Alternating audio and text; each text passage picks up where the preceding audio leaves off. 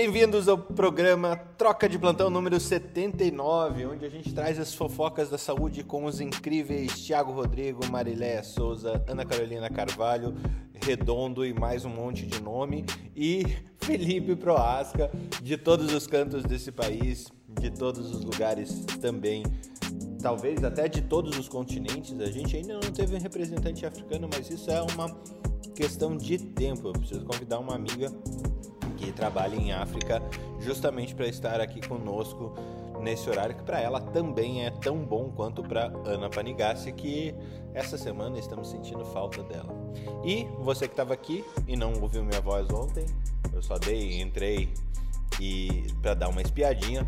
É, meu nome é Fernando Carbonieri e esse programa iniciou pela Academia Médica no intuito de falar o que a faculdade não conta e trazer conhecimento médico curado pelas cabeças que nós da Academia Médica admiramos ou aprendemos a admirar aqui com o Clubhouse.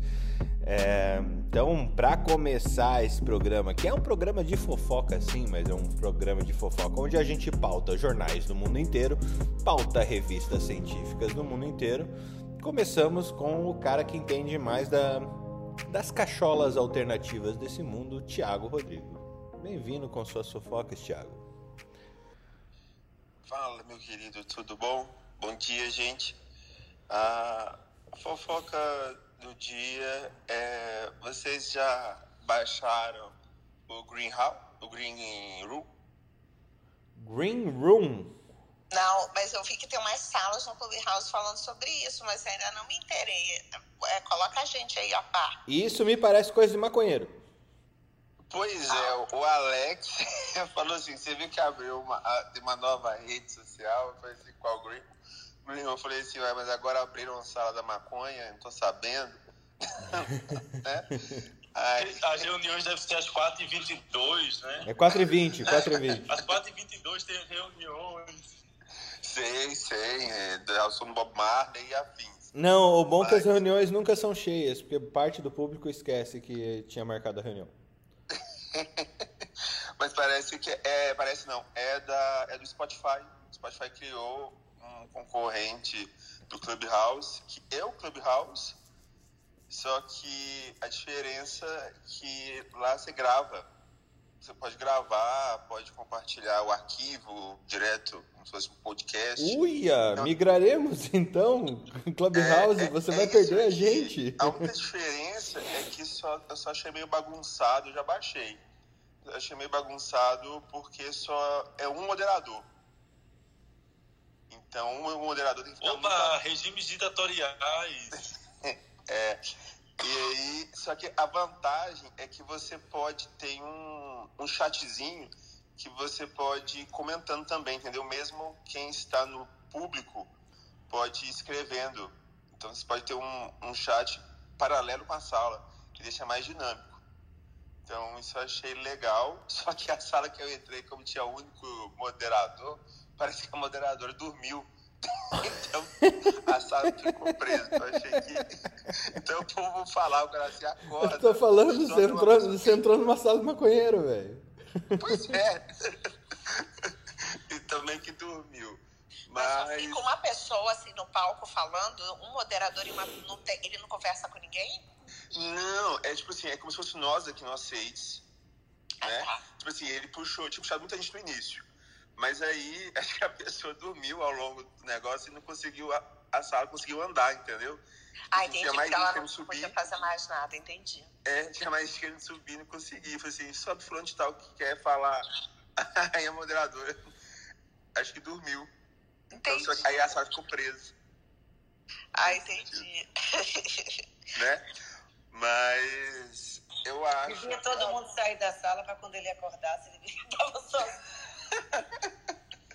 né? Mas eu acho que, como começou agora, talvez pode ser uma sugestão para eles até melhorar. Então, acho que é bom ficar atento, porque pode ser algo promissor, né? ainda mais que é tão rica a discussão daqui, é, talvez pode facilitar essas questões de é, pra... exportar, né, conversa e tal. Nossa, para mim facilitaria, facilitaria um monte, porque Para a gente fazer o programa e passar para Spotify, a gente precisa gravar, eu preciso passar isso daqui para a pessoa que edita uh, os nossos áudios, para daí que ela suba no, no ambiente para subir lá no Spotify e daí a gente tem a gravação.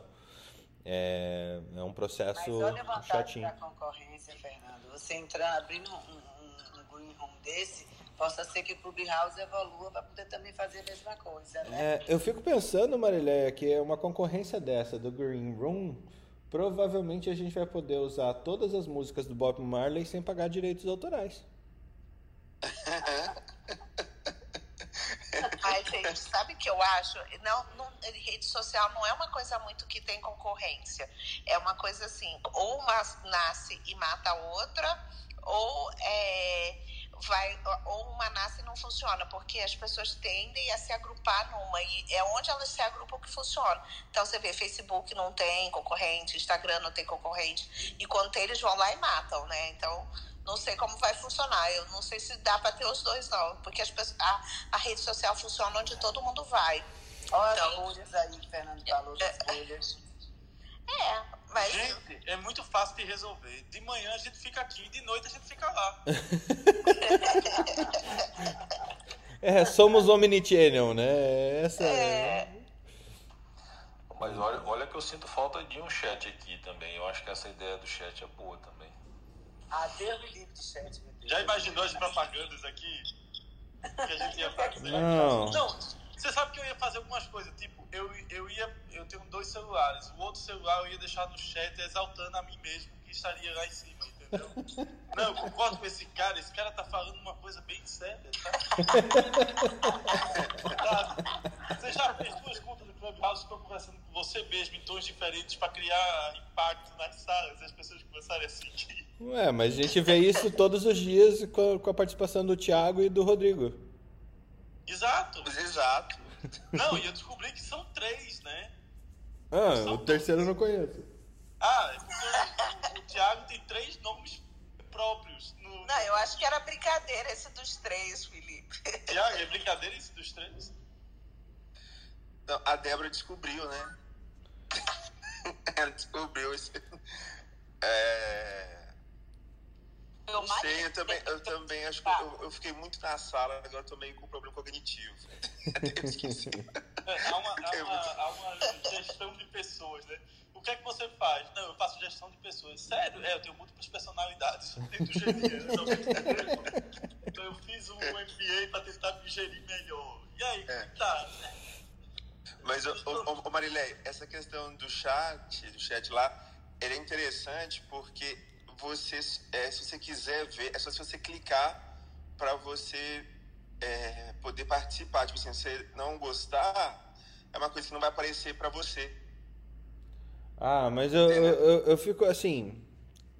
Uma, uma vantagem é uma rede social forte, que nem o, o Spotify. Spotify é uma rede social, vejam só. É, entrar nessa concorrência do, do Clubhouse com, essa, com esse feature de poder gravar, para mim já, já salva uma dinâmica gigantesca. Por exemplo, eu tô no interior de Santa Catarina, tive que sair do quarto do hotel para ir para um lugar, achar um lugar silencioso para poder gravar esse programa e fazer com vocês. Eu poderia fazer é, e, e, com o meu computador do lado, que eu gravo o áudio no computador. É, com isso, eu já não precisaria do, do computador e poderia fazer o programa andando, veja só coisa que eu não posso fazer hoje. E ainda essa questão do chat. essa questão do chat, ela ajuda a gente é, bastante para passar, por exemplo, os, as referências de, dos artigos científicos que a gente acha por aí. Entretanto, vai ser um saco lidar com é, o Biruliro tem razão, o Biruliro, fora Biruliro genocida, ou coisa parecida que, cara, me, me, já me dá três tipos de preguiça só de pensar nisso, ingerir é, torcedores políticos, viu? É, é verdade. Mas eu fiquei pensando, né? Agora temos uma sala que você pode gravar. Daqui a pouco, será que vão querer, Fernando, inovar em uma sala que. tipo assim, não, agora nós temos o, o áudio, pode gravar e você pode ver a pessoa. Nossa, que inovação! Daqui a pouco eles vão chegar num Zoom. Mas ver a pessoa é a, é a pior parte, porque assim, o que facilita o Clubhouse é que você pode falar de qualquer lugar. Você tá no banheiro, você tá falando. Você tá deitado na cama, você tá falando. Vê... Essa é a grande inovação, porque você não precisa se arrumar todo, que nem uma live no Instagram. Você pode estar em qualquer lugar e estar tá falando. Inclusive assistindo o jogo do Brasil e Peru. Sim. Com certeza o Clubhouse é mais interessante. Sim. E para encerrar, vocês podem dar um refresh nessa sala para vocês verem minha nova foto de sexta-feira. Eu já vi. Né? e eu, Fernando, depois eu tenho que esperar o Alex chegar, porque a gente não respondeu a pergunta do Nito daquele dia. Sim. Então, o Alex para poder responder ainda. Sim, eu vou... vou pular, me pula agora, quando vou saborear meu Nescau, viu, Felipe? Uau! Só que o Alex tem dia que ele acorda tarde. Vamos ver que dia vai ser hoje. Isso, porque é um trabalhador, né? O médico trabalha. Ele é o fazedor de filhos. Ô, Tiago, você pode dar um refresh na sala e ver a, também a foto aí, como é que tá. Bom dia. Bom dia, Carlos. Vamos, vamos que vamos. É... Fernando, só um minutinho, só, só, só passando aqui para parabenizar vocês aí. Eu escuto todo dia vocês a hora que eu levanto. Me ajuda a acordar. Eu, ah, é, é, eu, eu dou parabéns para vocês pela, pela, por ser sem, pessoas sensatas igual vocês são aí e, e, passar informações concretas e transparentes, tá? É isso. E Pô, Carlos... Estão, eu fico à noite e a galera fala muito bem de vocês aí. que legal. Obrigada. Carlos, pode passar lá no financeiro para receber, viu? Obrigado. Obrigado. Depois eu passo. Tchau, tchau. Bom dia. Bom dia, cara. Vamos ver, tem mais gente subindo. Bom Se for para ouvir elogio desse, Carlos, obrigado. É sempre bom ouvir elogio, né? 79 programas depois, é sempre bom ouvir elogios. De vez em quando, né? De vez em quando. Bom dia, gente. Subi. Oi, Ana. Bom dia. Bom dia, Caroline. Tudo bem? Tudo bem, e você? Tudo ótimo. Subiu para dizer oi. Vou cuidar com a Caroline, viu? Cuidar com a Caroline. Eita. Eita. Por quê? Ela, ela mora lá no sul, fronteira com Mato Grosso lá. Cuidado. Bom, vou tocar aqui, Marilé. Gente, já, já, já sabem essa. Marileia, venha com suas notícias, por favor. Bem-vinda mais uma vez. Tia Leia. Sextou, tia Leia. Hoje só 42 quilômetros de corrida, é? Não, hoje, hoje não. Ó. Domingo sim, mas não 42, tá? Bom dia todo mundo, bom dia que tá embaixo, sextou. E eu aqui já no hospital, já com o paciente aqui prescrevendo para fazer exame. Só duas coisas rapidamente para vocês. Primeiro, eu vi hoje de manhã, não sei se a Ana viu, a questão da situação do Covid em Portugal, né? A questão dos aumentos de casos, eles estão preocupados. Lisboa está fechando a entrada e saída de pessoas é, da cidade. E acredita ser exatamente por conta da variante Delta, a questão da. Eles falam alguns motivos que possam levar a esse aumento novamente em Portugal. Primeiro, a variante Delta depois o desconfinamento social, a vacinação que ainda não atingiu a turma do sub-40. Então, assim, é preocupante novamente o aumento relevante de casos que está acontecendo em Portugal, tá? E, assim, só uma notícia que eu trouxe, eu vi uma publicação que saiu recente no dia 11, numa, numa, um trabalho feito pela FANA Saúde, foi uma pesquisa publicada pela Fina Saúde, que é a Federação Nacional de Saúde Suplementar, com 2 milhões de beneficiários, mostrando um aumento é, é, de 5.275% nos custos dos planos de saúde com medicamentos e intubação, é, os insumos, EPIs em Covid. Fez um levantamento é, interessante. Primeiro, eles. É um trabalho que eu vou mandar para você, Fernando. Em novembro de 2020, o estudo mostrou que havia 22,17 pacientes com Covid para cada grupo de 100 mil. Em janeiro de 2021, 48,48. Em abril de 2021, 114 pacientes por 100 mil. Isso nesse estudo de 2 milhões de, 2 milhões de, beneficiários, tá? Falou também do aumento do custo médio de internação, é, que em janeiro de 2021 já estava em 78,8 mil reais. E muito por conta, como eu falei, é, do aumento dos medicamentos, tempo médio de internação UTI, é, aumento de alguns sedativos, é, chamou atenção o rocurônio e o midazolam. Então, primeiro trimestre, as, as operadoras fecharam com o maior custo assistencial da história por conta desse avanço da pandemia. Então, é preocupante pelo próprio equilíbrio econômico financeiro que a gente tem que ter, não só na, na, na saúde suplementar, em tudo, né? Então, enfim, era essa notícia que eu queria trazer para vocês. Muito bom. Health Economics sempre dando as caras aqui na, na, na nosso Clubhouse aí, né? Aí com a Marileia, como uma representante do, do, do assunto, sempre trazendo esse assunto aqui pra gente é, é, é fundamental. Marileia, você que virou a doutora pós-Covid aí na Bahia ou no Brasil, é, eu, a gente antecipou algumas coisas nesse sentido aqui na, na no Troca, mas você como gestora de, de seguro de saúde, e talvez o Newton possa colaborar, como que vocês estão vendo essa questão?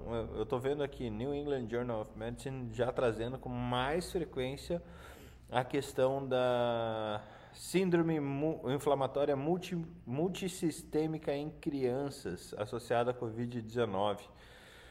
É, vocês estão vendo isso acontecer? Se tiver algum pediatra aí que queira subir e falar sobre esse assunto é, para nós aqui, seria bem interessante porque me parece que agora o mundo vai começar a dar atenção para a Covid em crianças. Vocês estão vendo isso aí, Marilé? É, Fernando, de fato, a gente tem visto um aumento grande. O pós-Covid, é, as diversas operadoras já estão fazendo estudos internos até para levantar a, a, é, esse número de como é que está os pacientes do pós-Covid em relação à reinternação, à busca de ambulatório. Assim, está tendo um trabalho intenso, pelo menos na operadora que eu trabalho, de identificar serviços é, multiprofissionais para um segmento mais adequado, até para a gente conseguir mensurar tudo isso, né, e como melhor fazer esse acompanhamento em pediatria, eu vi essa notícia que você falou, mas eu ainda não tenho um, um estudo, pelo menos da minha operadora, específico para pediatria. Até porque a gente tinha a ideia, né, e, e, o que os números mostravam até então, é que em pediatria a Covid não tinha uma incidência tão grande, mas agora a gente também já viu em alguns estudos de pós-Covid que é em torno de 10% as crianças que tiveram Covid serão afetadas pelo longo Covid. Então, de fato, eu acho que a gente tem muito ainda a, a entender, a conhecer, até mesmo para que a gente possa fazer ações efetivas no sentido desse controle, desse segmento e todos os desdobramentos que isso vem a causar, principalmente na saúde dessas crianças, né? Muito bom. É, Jair, você como um pediatra com, com mais informações a respeito, seja bem-vindo, sempre muito bom ter você aqui conosco.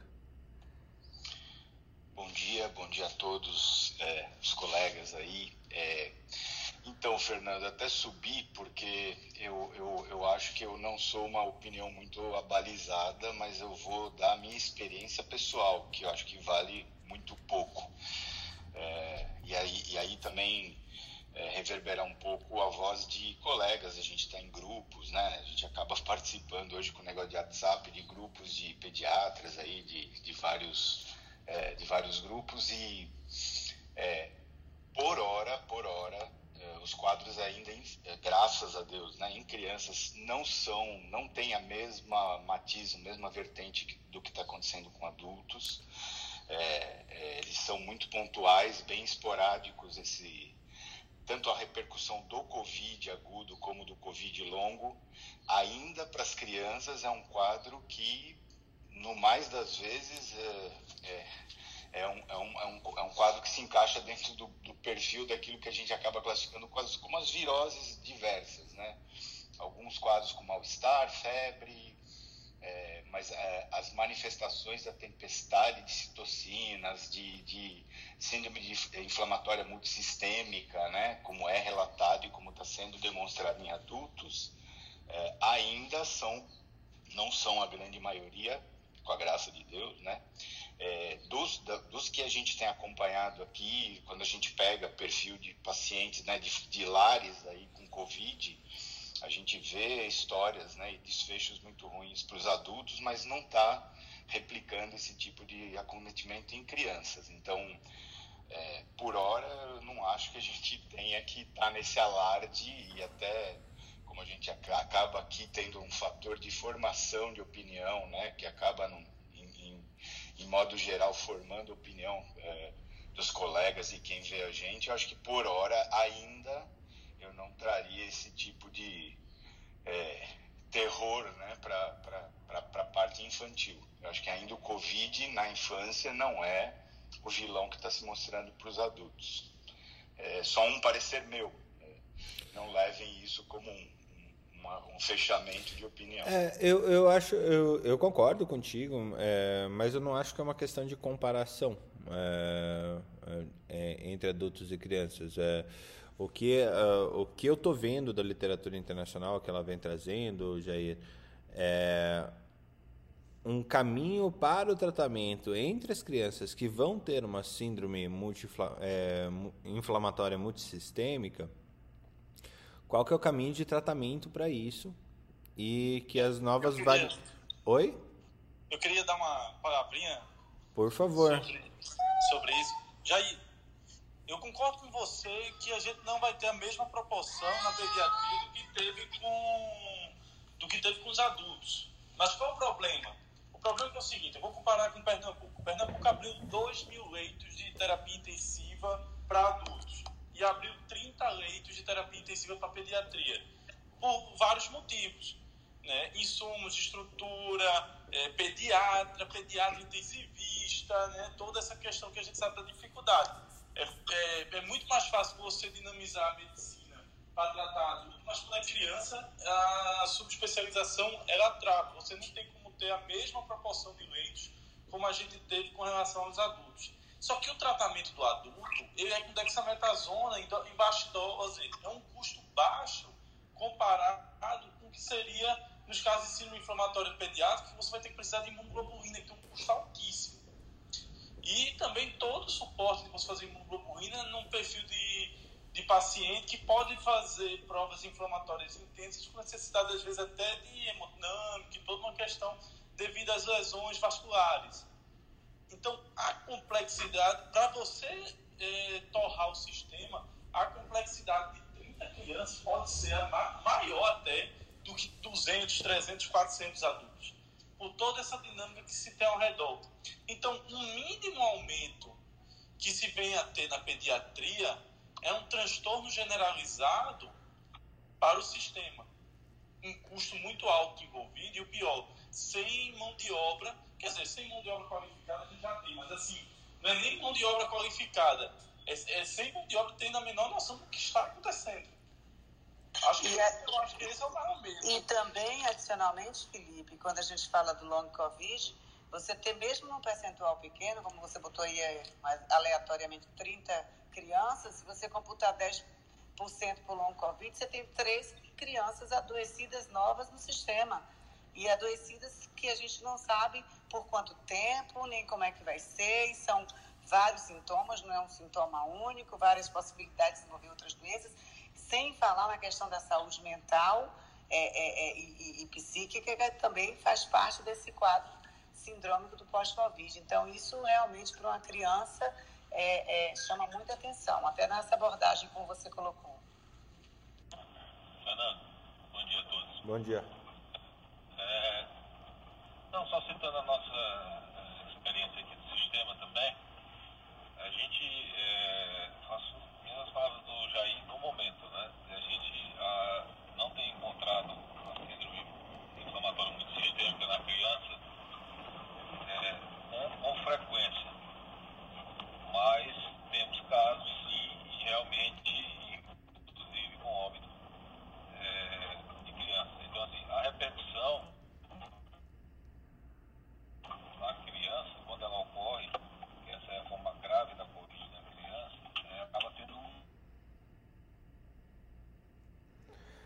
Acaba sendo devastador, né, gente? Assim, para principalmente é devastador para todo mundo, né?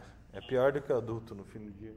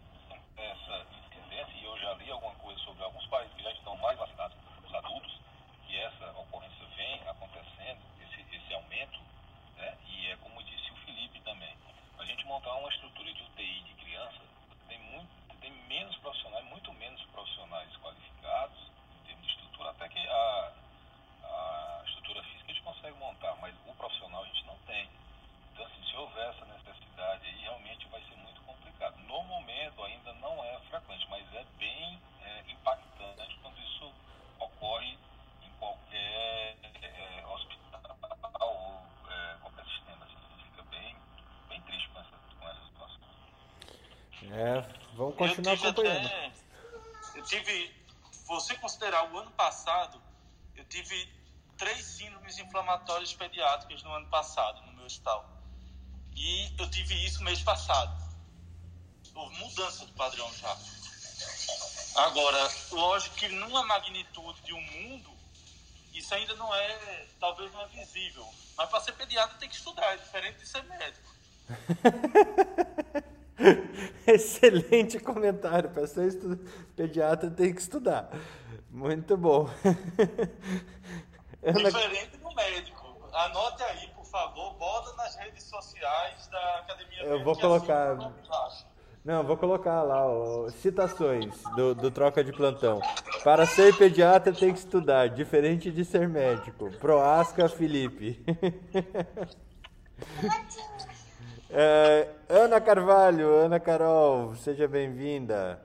Despeje todo o teu conhecimento de mundo das últimas atualidades fofo fofoqueiras do Covid ou não. Bom dia, Fernanda. É, tem bastante Covid hoje. Vamos aqui começar. É, é metralhadora do, do, do Covid, né? Bom, a preocupação agora é a variante lambda do coronavírus. A gente vai ter que ficar decorando aí as variantes, tá? A variante lambda é a variante peruana, a variante andina. Só que é uma coisa que eles usam agora as, as letras gregas para não associar aos locais, mas sempre põe entre parênteses a variante lambda é a variante do Peru. Então não sei se adianta muito, mas essa é a variante de é, preocupação do momento, porque por causa da disseminação aqui na América do Sul.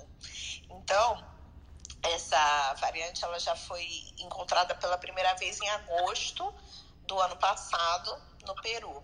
Mas agora ela está provocando é, é, problemas graves no Chile, na Argentina, não só no Peru, no Equador, tem vários países com, com muita transmissão comunitária dessa variante. Ah, lembrando que ela é uma variante de preocupação. A gente tem as variantes de interesse e as de preocupação. Na categoria de variantes de preocupação, hoje a gente tem a alfa, que foi é, identificada pela primeira vez no Reino Unido, a Delta, que foi identificada na Índia, e a Gama, que foi identificada no Brasil. Além disso, tem a Lambda, que é essa do Peru. Tá? Então, temos a Alfa, a Delta, a Gama e essa do Peru. Vai faltar o alfabeto, né? Pois é. Chega uma hora que não vai dar. Eu não sei como eles vão ficar chamando essas variantes, mas por enquanto tá assim. Vai ser alfa capa lambda no futuro. juntar três letras. e então, é, mesmo com a vacinação, que está acontecendo é que o Chile não está conseguindo diminuir as taxas de contágio. Os hospitais continuam à beira do colapso, mesmo com a vacinação é, é ocorrendo mais rápido, né? Eles estão, com uma vacinação está indo mais rápido do que a maior parte dos lugares. Já tem mais de 9 milhões de pessoas vacinadas e isso é quase metade da população do país. Vamos ver se eles chegando no número mágico de 70% a 75% conseguem reverter essa situação. E essa variante ela já está presente em 29 países no mundo e, e grande presença na América do Sul. Inclusive, é, em Porto Alegre, morreu ontem um caminhoneiro que foi o primeiro é, paciente com essa variante no Rio Grande do Sul. Ele faleceu em Porto Alegre depois de voltar de uma viagem de São Paulo. E chama atenção que ele tinha 23 anos, né? Então, a gente precisa ficar, é realmente uma variante para a gente ficar de olho. Então, o Peru ganhou do Brasil ontem. É, nesse, nessa situação, né? Triste. Bom, é, e a outra questão, isso aqui saiu, é um questionamento na BBC, ainda não se sabe causa e nem porquê, mas tem relatos, né? São anedotários. A COVID, a vacinação para a Covid pode afetar o ciclo menstrual. Então, mulheres que relatam que após a vacinação elas tiveram um fluxo mais intenso e às vezes por mais de um mês. Tá? E o, a, o Covid é conhecido por alterar a, a, tem pessoas até que têm Covid e evoluem com menopausa precoce, tem relato disso, né, da doença. E a vacinação afetando o ciclo menstrual. É, o que chama atenção é que tem relatos de pessoas que são que já estão na menopausa e apresentam sangramento e pessoas que são homens trans, que homens trans são mulheres que é, usam hormônio para virar homem. Então, elas ainda têm ovário e útero, muitas vezes, e elas não, não sangram porque fazem uso do, do hormônio para bloquear o ciclo menstrual, só que elas sangraram depois da, da vacinação. Então, é uma coisa que está sendo questionada para se entender o motivo. É, é, é autolimitado, não, não apresenta risco, só para se entender o mecanismo associado que ainda não é conhecido. Pois é, e eles não estão colhendo dado, tá? É, porque isso aí já está rolando faz tempo. Sim. Deixarem, e inclusive a, a, aquela doutora que escreve no New York Times, a doutora Jane Gunter, ela fez, ela escreveu sobre isso tem mais de um mês e ela fala, ela escreveu para todas as fabricantes de vacina que já tem vacina no mercado, ela escreveu para todos eles, ninguém está colhendo dado, tá? Ninguém e não tem nem interesse de colher. E é complicado, né? Porque a gente está vendo isso no mundo inteiro, todo mundo reclamando e, de, de, alteração menstrual a, a, após a vacina, né? A gente, é, dos, dos mecanismos que foram levantados também é que o útero tem receptor uh, ACE, né, que é o receptor que o COVID é, se, se, liga. Então teria, seria também uma explicação para prematuridade, esse tipo de coisa. Mas assim, não tem pesquisa, não tem nada rolando porque eles não estão colhendo dados. Então não tem, é tudo meio anedotal, assim. A gente não tem uma noção de quantos por cento. E, e a gente, o que a gente sabe é pacientes de eles estão fazendo estudos prospectivos para ver se o Covid tem influência em, é, na FIV, da FIV pegar ou não. E aparentemente, é, em relação à FIV, é tranquilo. Mas alteração menstrual, ninguém está pesquisando. E a gente não sabe se no futuro é, tenha, vai, poder, vai ter algum problema reprodutivo, porque não estão colhendo dado, vai ficar difícil, né? Verdade. Eu acho que Se você dissesse que tivesse baixando a, o fluxo menstrual, eu diria que era quarentena engravidando as pessoas, né? E aí a culpa não era do tá Covid. o oposto, isso também tá né? Aí eu ia dizer, isso aí, na minha opinião, não é Covid. Quer dizer, o Covid tem culpa sim, mas nos Covid pro batizado. Pois é, está acontecendo exatamente o oposto. Isso aí também tem estudo, que é o chamado baby bust a gente teve 300 mil nascimentos a menos no mundo ano passado, porque do, do jeito que está o mundo, quem que quer, sabe, as pessoas, o, o povo olha pro bolso e fala, meu Deus, se eu arrumar mais um filho Não, tô... a Zika fez isso, né? A Zika fez com que houvesse uma retração de, de partos, pelo menos em Pernambuco, quando teve aqueles casos de microcefalia, né? Nós tivemos mais de 2 mil casos de microcefalia só no estado de Pernambuco. É, então, Imagina! E a gente quem que quer ter filho? É, quem que quer ter filho? A gente, tá estudando, a gente não está olhando isso aí de maneira é, suficiente. Olha, isso foi tão intenso, Ana, que eu conheço Sim. várias ginecos obstetras que saíram do Brasil e foram para a Irlanda porque ficaram desempregadas nesse período. se eu te falar, se eu te falar, a gente que é, que é obstetra, a gente conversa, tem outras colegas que são obstetras e tudo em é, é, idade reprodutiva, se eu falar para você o tanto de gente que desistiu de engravidar na época da Zika, isso em São Paulo, tá? E não foi, isso não é nem onde tava, o bicho estava pegando, que em São Paulo foi fogo, mas o bicho pegou muito mais no Nordeste. O pessoal de adiar a gravidez por causa da Zika. E agora, nessa pandemia, a gente é, é, é, tá rolando um desespero, né? Porque eu, eu tô. As minhas amigas são tudo por volta dos 40, né? Então, assim, tá todo mundo matando, matando cachorro a grito, né? E é muito complicado você adiar a sua, a, a sua gravidez por, por causa dessas coisas, né? A mulher hoje em dia já tem que adiar porque é, a gente precisa ganhar dinheiro, precisa fazer carreira. Então, assim, tudo isso tem que ser conversado. Ô, Ana. Com certeza. Então a hora de fazer GO é agora, porque o Baby Boom vai ser daqui a dois anos. É. Eu, se a economia melhorar, né, os caras já subiram a taxa de Selic, o dólar tá caindo. É, eu, eu acho que. O pessoal tá esperançoso, né? O pessoal já tá mais esperançoso. Então tem que fazer GO agora, né? Porque quando você terminar é o Baby Boom. o pessoal tá mais esperançoso, né? Mas eu até queria trazer uma reflexão sobre isso. É, os índices apontam que nós seremos mais de 10 bilhões de, de humanos né, nesse mundo em 2050. Será que as pandemias realmente não é um, um, um, é, uma atividade da, da natureza falando Cara, por favor, não, não tenha tanto destruidor de planeta assim no, em 2050. Então vamos matar eles ah, antes que eles. Não false. Se foi feito em laboratório, foi um homem mesmo, não foi o não foi Deus não. Não, mas a, a, a, a, a, a, Você tá muito filósofo hoje, você tá andando muito com áureo viu? Essa história. Não, Platão conversou com Sócrates. Qual foi a conclusão? Nenhuma. Mas o importante é a filosofia envolvida na história. Né? Mas claro que é. O importante não é ter respostas. O import... Se a Terra for botar ordem nisso aqui, tem que matar mais gente. Porque tá, matou muito pouco, viu? Porque tá uma zona ainda. Mas calma, teremos outras pandemias, Felipe. Mas se você pensar em termos históricos, essa é a primeira pandemia onde o controle de natalidade é uma realidade, não é só abstinência, né? É, a, a, o controle de natalidade é proativo e a gente tem outros métodos e, e, e então assim tem vários, várias coisas é, éticas e históricas para a gente pensar aí com certeza. Muito bom, Ana segue o baile. Vamos lá, que tem mais.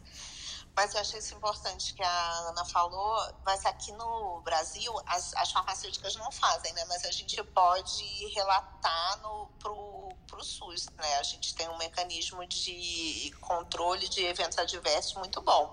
Então, tudo que é relatado fica lá. Só precisa que as pessoas relatem, mas vai ficar lá e depois dá para compilar.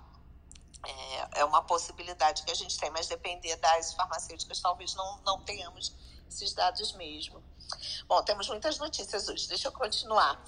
É, o Queiroga nomeou uma cirurgiã para a Secretaria de Enfrentamento à Covid-19. Vamos ver como é que Não, vai ser. eu conheço né? ela, cara. Conhece? Fala, então. Eu conheço ela. Eu conhe... Ela, assim, ela tem uma atividade muito interessante com as comissões nacionais de, de residência médica. É... E, assim, do tanto que eu conheço, né? Não, não, não, sou amigo pessoal, nada. Eu conheço pelo, pelo tempo que eu transitei lá em Brasília, pelo CFM. É uma pessoa que tem um trabalho muito sólido e que demonstra trabalho. Pelo menos é isso, isso que, que eu vi. Uh, e de fácil trânsito, uh, de uma, sabe uma pessoa que lida bem politicamente, lida bem cientificamente, que eu acho que é o caso do Queiroga, sim, tá? Não acho que seja não. Eu acho que ele é, eu falei isso para vocês, falei isso em outras salas quando o Queiroga assumiu, é, que o Queiroga ele já era um exímio político, principalmente por assumir a presidência da Sociedade Brasileira de Cardiologia. Não, não existe é, como fazer isso sem você ter qualidades políticas e científicas muito bem definidas. E no caso dela, é, eu vejo esse mesmo, essa mesma capacidade. Os dois pegaram um, o bonde. É, o bonde numa zona, né? Então, É, você, os dois pegaram um mundo onde você tem é, crianças mimadas gritando alto. Então eles estão ali tendo que resolver esse problema. Eu, eu assim, vejo com bons olhos. Sim, viu, é. Ana? Então vamos é, torcer para ela se pautar pela ciência também e não ser calada, né? É. vamos torcer para que tudo dê certo. É, para quem não sabe, é Rosana Leite de Melo. E ela é ela é da professora da Universidade Federal de Mato Grosso do Sul. Tá? Ela é cirurgiã de cabeça e pescoço e agora ela era, ela era diretora do, do Hospital de Referência para Tratamento de Covid em Campo Grande. Então ela está indo com essa credencial. Vamos rezar para dar certo. Deixa eu contar uma fofoca disso aí. Pode, pode. Tem, uma, tem um infecto que é a Rosana Rangel. Quando saiu o boato que uma Rosana ia assumir, todo mundo se virou para ela, que ela é do Rio de Janeiro. Rosana, você vai assumir? Ela, eu não vou, eu não vou, eu não vou. Aí depois saiu que era outra Rosana. Entendi. Eu conheço a Rosana Rangel. Ó, vou perguntar, vou falar outra coisa. Vocês viram da Curevac, da vacina alemã que, não, que deu para trás? que nos, nos testes é, clínicos a eficácia ficou em 47% da Curevac. Então ela fracassou no teste. E aí foi uma situação, porque tinha que ter um mínimo de 50%, ficou em 47%. E ela já tinha, já tinha uma, uma programação de entrega de milhões, centenas de milhões de doses para a Europa. E agora é porque está dentro da, da, das doses encomendadas e estavam contando com essas doses.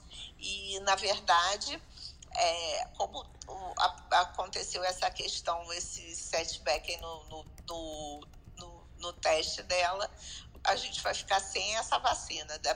por enquanto. Então, ainda não se sabe se vão fazer outro teste, né?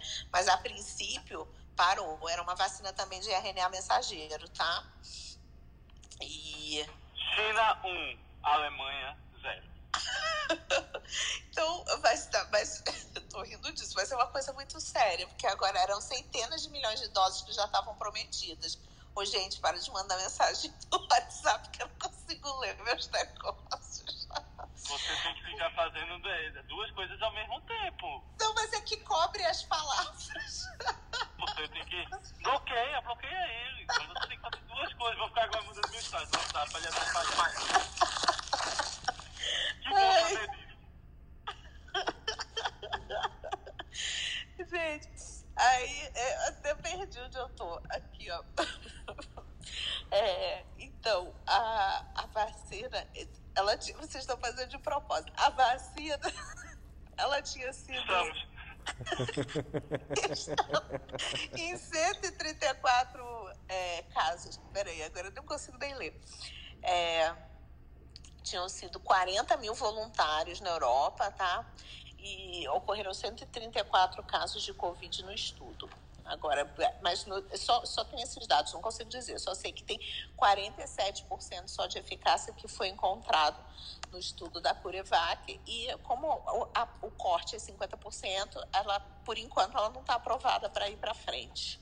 Então, as ações na Bolsa caíram 50,6% com essa notícia. Tá? E tinha os, os acordos grandes de suprimento com a União Europeia eram até novembro de 450 milhões de doses da vacina, sendo que só 180 milhões eram opcionais. Gente, não sei nem como é que vai ser isso. Vai, vai ser é, é, mais uma. Um, vamos ser um, ter uma notícia rara. Farmacêutica quebra após prometer é, que, que resolveria a Covid. Pois é, 450 milhões de doses de vacina e de repente não vai ter mais. Ai. Ah, mas você está tendo muita empresa que foi aberta como startup, por exemplo, a Biotech. Ela desenvolveu, deu certo. Mas quantas empresas deram errado? Sabe quantas empresas estão desenvolvendo vacina nesse momento? 170.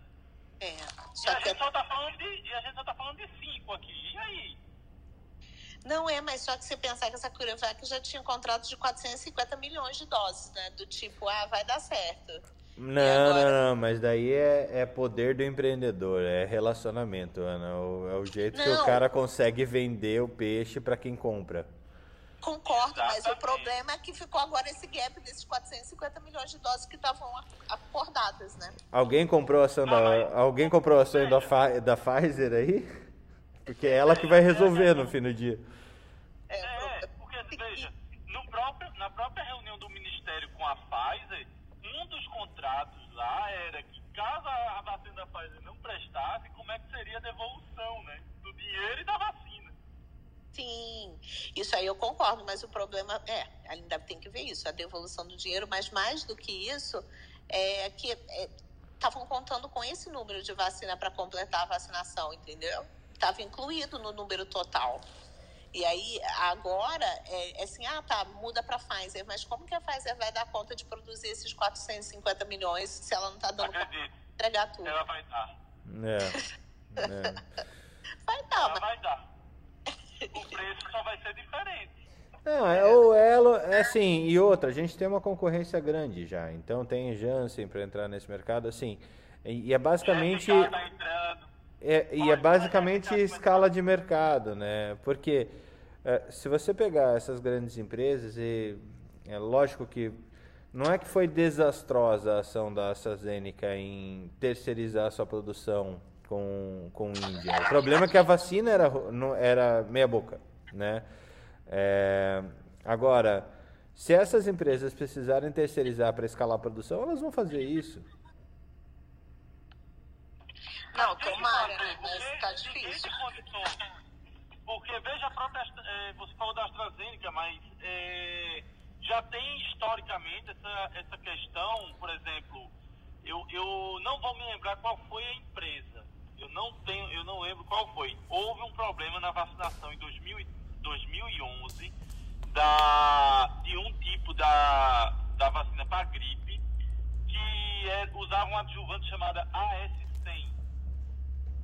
só a vacina, o IFA era o mesmo, mas o adjuvante era diferente de acordo com a fábrica. O que é que aconteceu? Um desses adjuvantes, o AS100, causou narcolepsia em crianças. Narcolepsia, catalepsia. Catalepsia em crianças. 400 crianças europeias ficaram com, narco, com catalepsia por causa do adjuvante. E isso levou a uma tragédia, não só europeia, assim, dessa situação, mas também de todo, todo mundo questionou a vacina como um todo, quando na verdade era uma produção específica terceirizada, usando um adjuvante específico, dentro de uma fábrica específica na Europa. Nenhum outro lugar do mundo sofreu o mesmo problema, mas foi um lote específico e quando eles identificaram a. E, como é que se diz? Eles anularam aquilo ali. Isso é interessante do ponto de vista, vou comparar com o Brasil o Brasil jogou todas as fichas na AstraZeneca que atrasou a entrega da vacina.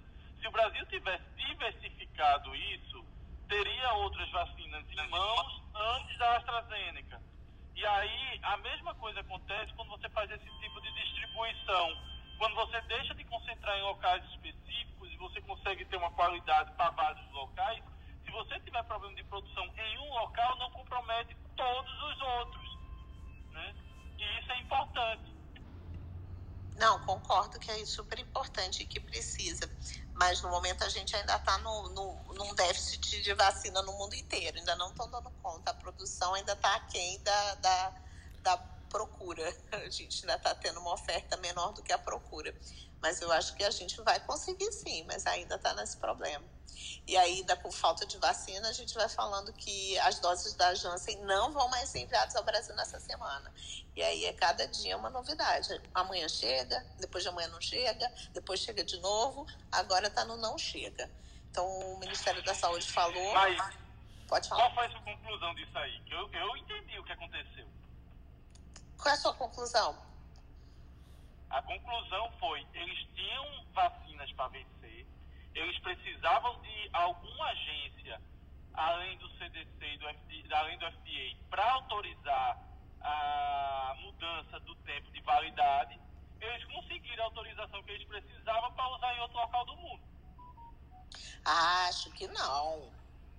Porque agora então, por que é. que eles não entregaram? Não, agora tô, atrasou de novo. Aí disse que a remessa vem na próxima semana, mas ainda não tem data prevista. Agora, Não, Ana, se não entregar semana que vem, eu lhe digo o que foi que aconteceu. É. agora, eu não sei se vocês viram, assim, na verdade, essa remessa de vacina, pelo menos aqui chegou, chegou ontem à tarde, o que estava programado para chegar e, e pra, até para acelerar. Mas, assim, eu vi uma nota que Botucatu, na, num teste que teve também de vacinação para ver a eficácia da. Mas você está falando da chegada da Pfizer, né, Marileia? Ah, tá. Quem chegou ontem foi Não, a Pfizer. foi, é. É. E aí falou que reduziu em 70, ou já atingiu 77% da população vacinada. Você viu, Botucatu saiu hoje de manhã, mas eu acho que eles par- participavam de uma pesquisa, né? De Sim, teste. eles fizeram um E um- estudo. E, um, e uma coisa que está sendo discutida, pelo menos eu vi aqui uma matéria na televisão, alguns prefeitos e governadores, é que cidades onde já atingiram 70% da vacinação com as doses que estão chegando do Ministério da Saúde, que deveriam essas cidades esperar que todas as outras cidades atingissem esse percentual para que novas remessas fossem encaminhadas para essas cidades. Se vocês viram esse assunto sendo Meu. Deus, que, que, que absurdo, Marilé. É, é, é. é- é- é- isso é, como se a gente realmente vivesse em, em feudos e as pessoas não transitassem de uma cidade para outra. É, é, absurdo, assim. É, impressionante onde a criatividade da mente política vai, né? É verdade. Ó, essa, então, essa da vacina, essas 3 milhões de doses que estão vindo é, são uma antecipação do total de 38 milhões de doses que foram compradas pelo governo. Então, assim, a gente vai receber essas vacinas aí próximas do vencimento, mas não é uma doação, não, tá? São uma antecipação da compra do governo. E elas, agora, contanto que a gente use, não tem problema, né? Porque a gente tá, tá precisando usar. Mas é, e essa, essa antecipação, esse, essa ampliação do prazo foi realmente útil, porque essas vacinas iam se perder. E a gente, tudo bem que a gente está pagando, deveria vir com prazo de validade mais estendido, mas na falta, e se a gente for usar imediatamente, essas estão ótimas. Então, que cheguem rapidamente aqui no nosso território. Não é uma doação. Então, a gente precisa. Fala, pode falar. O- não, o Brasil tem essa capacidade. Ontem, mesmo sem vacina, a gente vacinou 2,2 milhões de brasileiros. Ontem. Né? Só para mostrar a nossa capacidade. Se você receber 3 milhões de vacinas, vacina em dois dias. Sim. O contrato. Pode falar. Não, é, é porque quando fala. Né, tá, tá um contexto essa questão da vacina, e o Brasil é, um, é, é muito importante nesse, questão da vacina por causa do tamanho da população e por causa das variantes. Então, você vacinar aqui tem um interesse tanto é, financeiro como também de resultados. Óbvio, e isso é indiscutível, que um Uruguai do tamanho de, um, de uma cisplatina consegue fazer um estudo científico sobre a capacidade sobre a capacidade da Coronavac e a gente que vacinou milhões de pessoas não consegue dizer o que é está acontecendo aqui. E as outras empresas estão correndo para fazer, porque vai que depois diz que a Butanvac e a Coronavac são as melhores vacinas do planeta Terra, e você já tem 100 milhões de doses garantidas com a produção nacional com custo baixo, e aí eles vão ficar onde na fila? É. Você viu aqu- aquela, aquela imagem que eu mostrei? Eles já estão fazendo propaganda. Como que pode que a Butanvac vai ser a melhor vacina? Porque ela vai ser uma vacina 2.0 que vai incluir as variantes. Nem testou, mas já falou que vai ser, né? Aqui no Brasil é permitido você prometer algo e fazer outra coisa. A gente tem a política, não- ninguém é punido por isso. Meu Fernando prometeu o salário pra gente 15 mil pra cada um. Eu só recebo 10 todo mês. Não tem algo errado, tem os outros 5. E olha, 15 mil, 15 mil guaranis. Como é que é? São Como é? 15 carbonieres. Ah, 15 carbonieres, né? É, então, a- a- o contrato da Janssen tem esse pagamento é de 10 dólares por dose e na primeira parcela o Brasil tem que pagar 95 milhões de dólares, tá? Pra gente saber que não, não, é, não é dado. E essas eram as notícias de hoje. Muito bom, Ana. Como sempre, deixando poucas notícias para o pessoal na sequência. É, a gente vai ter que fazer uma sessão Ana e depois o resto, né? É. Estamos aqui para falar sobre o que sobrou. O que sobrou? Nada. Vamos falar sobre cultura pop. Vamos lá, o popstar Fábio Assunção do governo do Recife. O que temos de notícias aí? A, a, gente tem a Xuxa, a Xuxa do Nordeste, né? Temos o Fábio Assunção e o Fábio Assunção do Nordeste. bem mais desnutrido, bem mais complicado e usando menos drogas. Vamos lá. é... Bem, sobrou pouco para mim, mas o, o que é que sobrou que a gente poderia conversar? Saiu um, eh, saiu um estudo para tentar entender o que é, que é a variante indiana e as suas peculiaridades. Lembra que ano passado a gente sabia logo que tinha Covid porque perdia muito o cheiro e o sabor das coisas, né? E teve um estudo que mostrou que a variante indiana não tem essa alteração com muita frequência. Que é uma, ela tem uma capacidade de disseminar a doença mais rápida, mas é, esse tropismo, o anosmia e a geusia, ele não ocorre com tanta frequência como acontecia com as variantes anteriores. Isso uma coisa interessante porque é esperado variações clínicas dentro das variantes, né? E pensar assim, já imaginou Eita, perdi o, o odor e o, e o, sabor. Graças a Deus, não é variante indiana. É mais ou menos desse jeito, né? E isso é uma peculiaridade porque provavelmente é, ontem é, eu passei por uma situação no ambulatório micologia que me chamou muita atenção. Eu tenho um ambulatório de micologia que eu faço levantamento da, dos casos de esporotricose do, do estado de Pernambuco. Ano passado, a presença de eritema nodoso no estado de Pernambuco pós-porotricose foi 3%. E esse ano aumentou consideravelmente.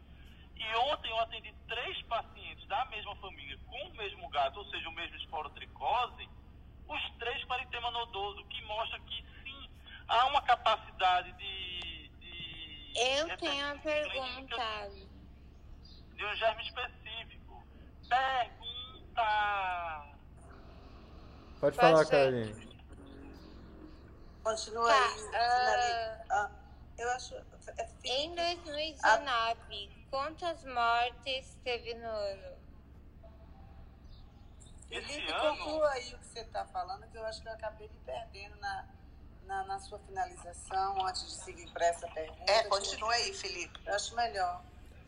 Tá, deixa eu concluir assim. A variação da, desse, dessas, essas variantes trazem variações clínicas sim. E isso ajuda, provavelmente depois nós vamos poder separar por sintomas qual variante é a mais comum ali. Talvez é, nessas variantes de importância, e agora entrou a lambda né, dentro desse contexto, nós temos que. Nós vamos chegar numa situação em que a variante brasileira e a variante lambda vai se enfrentar em território nacional, né? E aí. Ai, Jesus. Não, já está já tá acontecendo, né? Não é, mas é horrível. Mas aí a variante que vencer, né, a gente leva, né? Tomara que, do jeito que tá, eu acho que o Brasil vai ganhar do Peru de novo.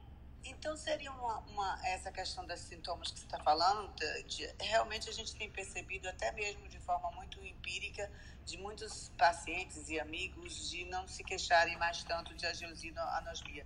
Como a gente tem uma dificuldade de estar definindo qual é a variante aqui no Brasil, seria também, como você falou, através do sintoma a gente conseguir ter uma ideia de que variante seria, não?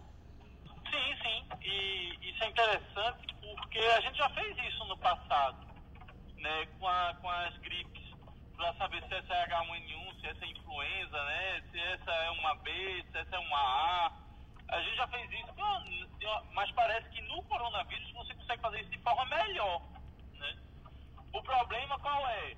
Infelizmente, nós não estamos fazendo essa subtipificação viral, nem estamos fazendo um inquérito populacional para saber os sintomas mais frequentes e aí um país como Brasil e Índia, que tem uma população monstruosa, que poderia estar fazendo isso para trazer essa informação para o resto do mundo, é incapaz de dar essa informação. Por quê? Porque a gente, quando testa, está dando graças a Deus. Porque a gente não subtipifica, a gente não está fazendo inquérito populacional. a gente não está acompanhando o grau de resposta.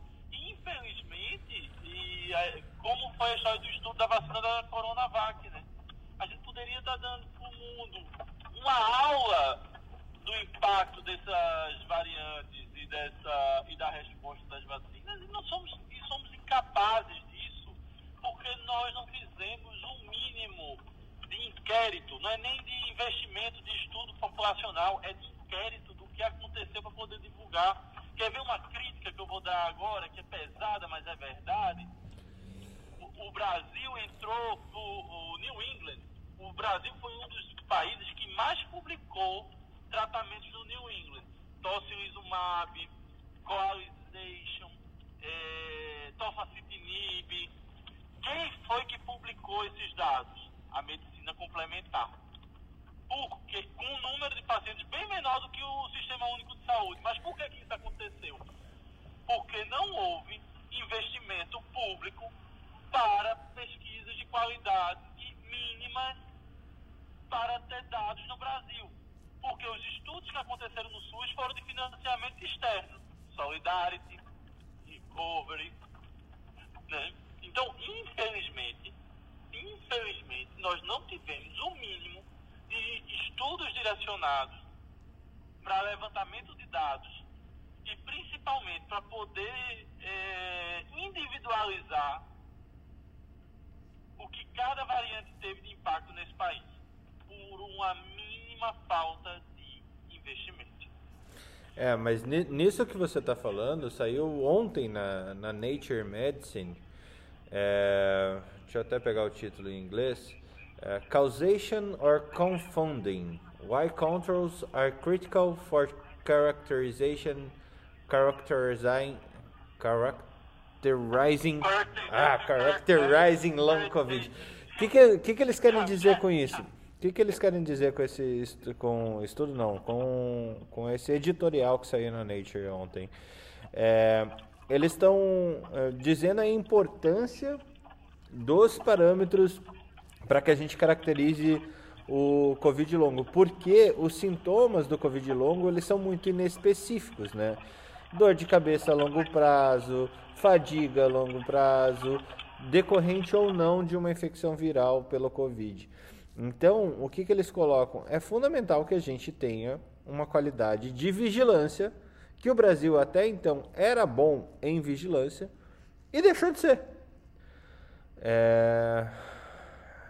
Até para que a gente saiba ou, ou, como ele finaliza esse, esse artigo, até para que a gente entenda é, as considerações a respeito do Covid longo, que é uma, uma questão que veio para ficar. A gente ainda tem muito para descrever sobre os impactos a longo prazo do Covid. A gente não sabe nada ainda. A, gente só, a única coisa que a gente sabe é, é ter uma gama de mais de 320 sintomas que a pessoa que pegou Covid pode ficar no pós-Covid.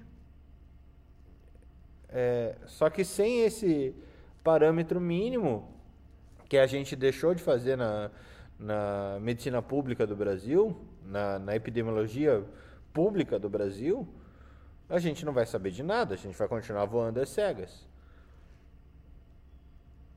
Ainda bem que a gente tem empresas aí, como a que a Débora trabalha, ou que, é o, ou que o Alex, ou que os demais médicos do trabalho têm fazendo uma gestão de saúde populacional para tentar entender como que vai ser isso a longo prazo.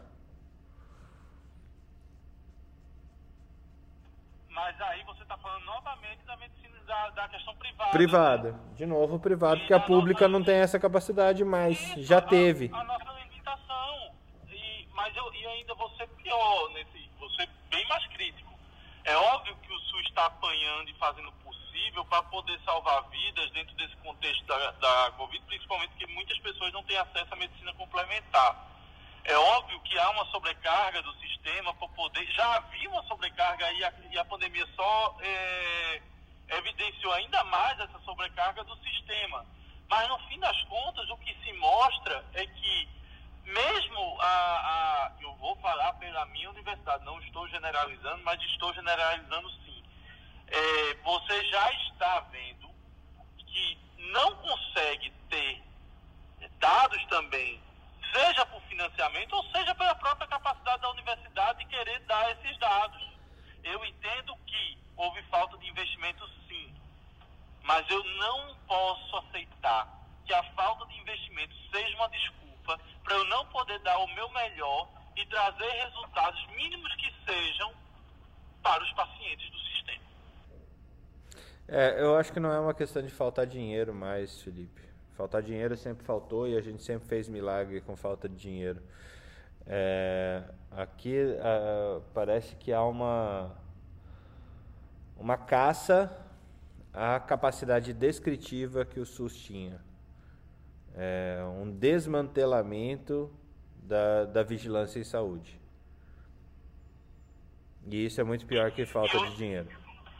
E, e a politização também, viu? Exato, mas é por isso, é, essa é a causa. E, infelizmente, estou dizendo isso de forma muito triste eu vejo muitos colegas torcerem contra situações é, que o governo traz de tentativa de melhoria porque querem criticar o sistema é, vigente. Então, se exalta o, os defeitos, mas não vê as qualidades. Tá bom que tá difícil de ver as qualidades. Eu entendo também, eu não sou louco, não, eu entendo. Mas você correr contra o sistema somente para poder falar mal de alguém é muito complicado, entendeu? E isso é uma realidade, não é uma. É, infelizmente, estou falando isso de forma muito triste. A gente, é, você é, tem que vivenciar uma situação em que um hospital poderia estar, uma universidade poderia estar trazendo um resultado muito melhor mas ele não quer ou não, não se esforça, é difícil. Por quê? Porque é contra o sistema vigente. Aí é que a gente deveria se unir, mostrar os resultados, desmitificar tudo isso que vem acontecendo, lutar contra o sistema, derrubar o mundo, dominar, perestroika, glasnost, ditadura, pronto. É por aí. Deixa eu passar a bola aí para Débora. Débora, bem-vinda mais uma vez. A não ser que a Débora não... Bom dia, pessoal. A Débora tá malhando. na academia. Pá, pá. Pá, pá, então, hoje eu queria falar... Eu tô na academia. Na academia médica.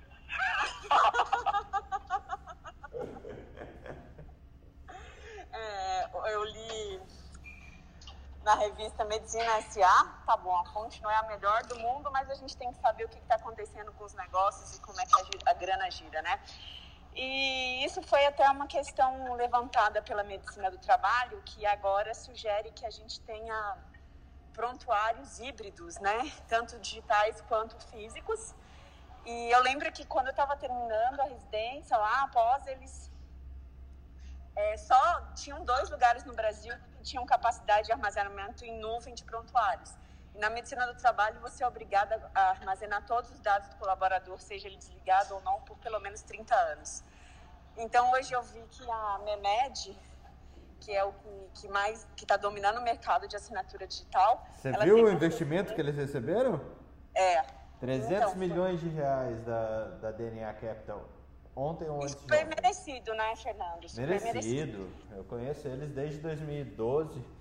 Gente, mais uma empresa da, das que começaram em 2012, né? É, nisso e o Ricardo de Moraes, essa família Moraes, os caras são persistentes, assim. Eles conseguiram manter um negócio sem dar dinheiro por quase oito anos, até chegar na pandemia e o negócio explodir. É, e eles merecem, assim, porque eles fizeram aquele molde freemium, né? Que você. Eu sempre desconfiei muito desse modelo freemium, porque eu sempre acho que é aquele cara que quer vender droga na porta da escola. Ele te dá a balinha de graça, as primeiras 10, depois ele começa a cobrar. Mas eu confesso que eu sou usuária só da parte gratuita, mas na Apple eu tive que me render e comprar um pouco mais de espaço, né, para armazenamento. Então eles foram muito espertos com essa sacada de é, deixar gratuito uma assinatura digital por dia e eles têm crescido bastante. E isso chama muito atenção na necessidade do paciente de ter é, essas possibilidades de atendimento omnichannel. Então, ele, sim, ele, channel, né, ele consegue ser atendido online, uma prescrição online, tudo dentro da legalidade, as farmácias aceitam as prescrições, os médicos aceitam os relatórios com QR Code. É, você tem também a possibilidade de fazer isso presencialmente e você já envia pelo WhatsApp ou por e-mail do paciente já, sem a necessidade de imprimir. Então, é uma cadeia muito interessante, né? é um ecossistema muito bacana que eu acho que a gente tem que começar a se aventurar com mais pragmatismo, né? É, eu acho que a nova geração de juízes também, aí a medicina do trabalho é muito envolvida em, em questões trabalhistas, eles já estão mais abertos aos prontuários digitais e isso é muito interessante. Essa é a minha contribuição do dia, Fernando.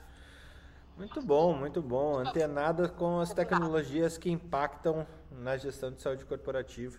E realmente esse case aí da MEMED, ele se junta Uh, vamos ver, a turma de, de 2012, a gente tem a Nestec, a gente tem a PBMed, a gente tem o iClinic, a gente tem uh, agora a MEMED, uh, quem mais que estava nessa galera?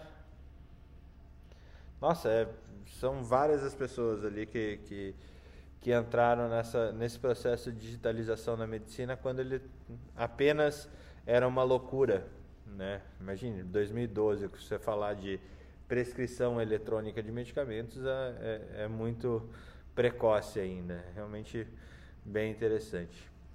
Newton, bem-vindo. Bom dia, bom dia Fernando, bom dia a todos. É, a minha notícia de hoje aqui vai ser da, da coronavírus, um, um fato curioso aqui da vacinação por conta daquela cepa da, da, da mutação que chegou no Maranhão, né, chegou primeiro por lá, o governo federal ele disponibilizou muitas doses para o Maranhão, né, por conta daquilo. E hoje a gente tem São Luís, que é a capital, com, com mais de 90% da população já vacinada, né? Estão vacinando é, pessoas acima de acho que acima de 20, 25 anos agora sem comorbidades. É, e o mais, o mais curioso é que agora o governo do Maranhão, estava lendo uma notícia que estava fazendo sorteio de até 10 mil reais para que fosse tomar a segunda dose, né? Ainda completando esse estímulo aí para os maranhenses completarem a, a, a imunização. Então, assim, de forma até surpreendente, um dos estados mais pobres da federação vai atingir uma, um, um, grau de vacinação, lógico que com a ajuda do governo federal também, né? E é, mais rápido do que outros estados. E, isso também é muito, é muito curioso, que até gerou uma espécie de migração do Piauí, né, que nós somos vizinhos, para o Maranhão, é, o pessoal tentando se vacinar lá. E a gente até brinca aqui, porque tem uma cidade. É, Teresina ela é localizada na beira do Rio Parnaíba e após o Rio Parnaíba, né, é, só passa uma ponte e já está lá no Maranhão, né? Tem, uma, e tem uma cidade chamada Timon, né? E historicamente sempre teve uma é, migração de Timon para cá, né? E tem até algumas chacotas e tal. E dessa vez agora inverteu aqui o fluxo da é, migração. O pessoal saindo de Teresina para ir tomar vacina lá em Timon, que é aqui no Maranhão do lado, né? É, então assim é, você vê como a, a, a, variante e o, e, o, e o estilo do governo, do governo federal, é, eles é, propiciaram de certa forma um, um, um grande ganho aí para o estado do, do Maranhão em relação à vacinação. Né? Então, é, e curioso também que o governo do, do Maranhão é até contrário, né? porque ele é do PCdoB ele é contrário é, politicamente ao governo, ao, ao governo federal. Então, de certa forma, foi. Ele era PC do bem, Nilton. Ele era PC do bem.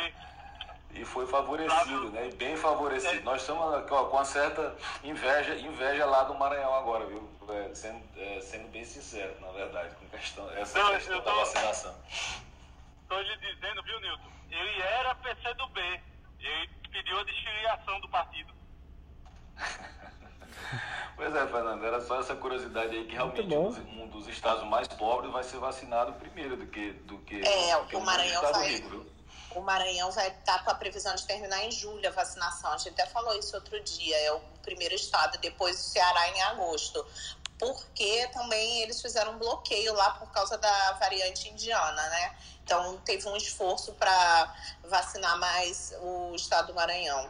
Iana, e só curiosidade de bloqueio, quando começou a Covid, nós fizemos um bloqueio na ponte aqui para não vir ninguém do, do Maranhão para cá, né? Toma! Toma! a gente tá querendo ir pra lá, entendeu? Pra tomar Toma! É pra aprender a não é, bloquear não, os é. amiguinhos. É, é, o bloqueio que eles fizeram foi um bloqueio vacinal. não de ponte. Ai, Ana, eu tenho uma notícia para você antes de, de... Obrigado, Milton. Newton. É... Por mais que a gente faça campanha no mundo para diminuir o número de, de C-sections, é, de, de é, ele é um índice que aumenta é, ano a ano no mundo inteiro, de acordo com a Organização Mundial de Saúde. É, e uma pergunta que eu sempre, sempre tenho e nunca, acho que eu nunca fiz ela efetivamente, se é, o parto vaginal ele é tão mais benéfico é, e ainda aqui no Brasil a gente acaba até pagando mais pelo parto vaginal do que o parto cesáreo. Como a gente não consegue fazer tanto parto vaginal? Bem-vinda de novo, estávamos com saudades. Bom dia, gente. Essa semana foi fogo, foi trash, mas estamos aqui hoje, acompanhei aí. É, Fernando, o parto, ele, o, que acontece com o parto é que ele é, ele não é só um ato médico, né? Ele é um ato social, ele é, ele é, putz, ele é tudo, né?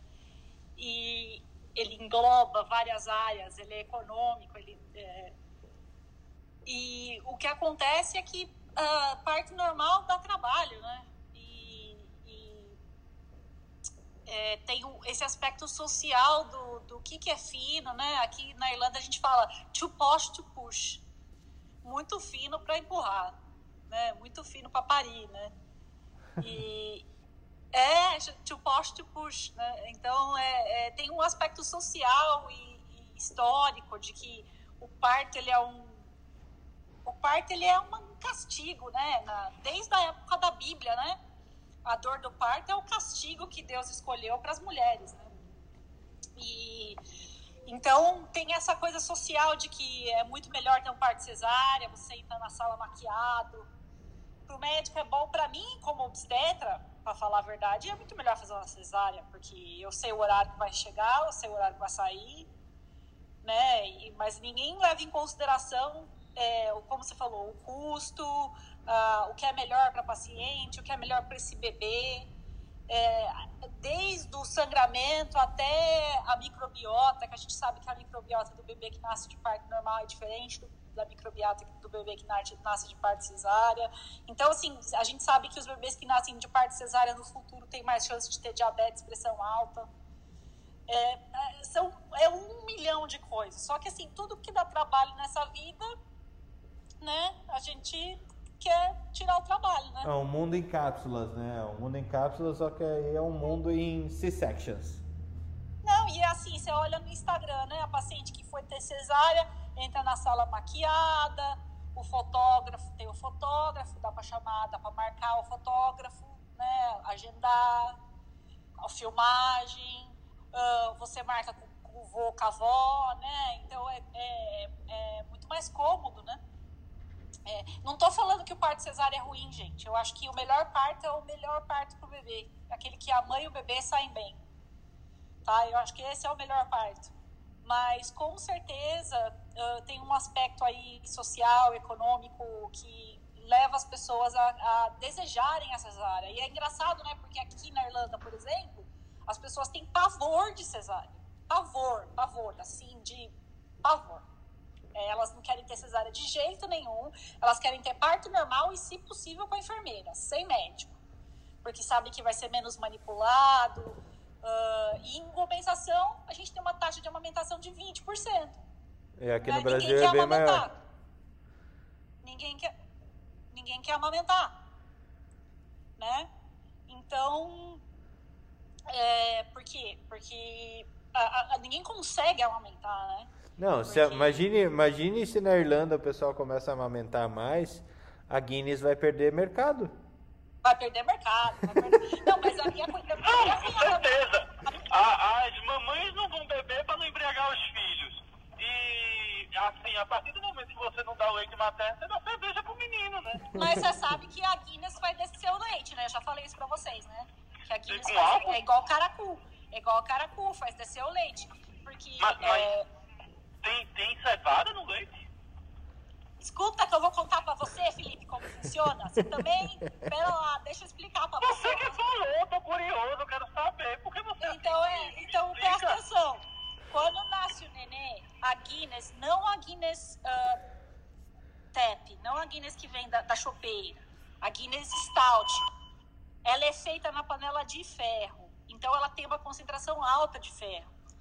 Então, década, até a década de 80, quando você ganhava nenê, no pós-parto imediato, você ganhava uma garrafa da Guinness. A Guinness doava essas garrafas para as maternidades, porque é rica em ferro. Então, eles falavam que ajudava a descer o leite, dava aquela relaxada na mãe, e, e tem- rica em ferro. Só tem um problema, é cerveja, tem álcool, né? Mas aí a gente não conta. Não, é, ah, sim,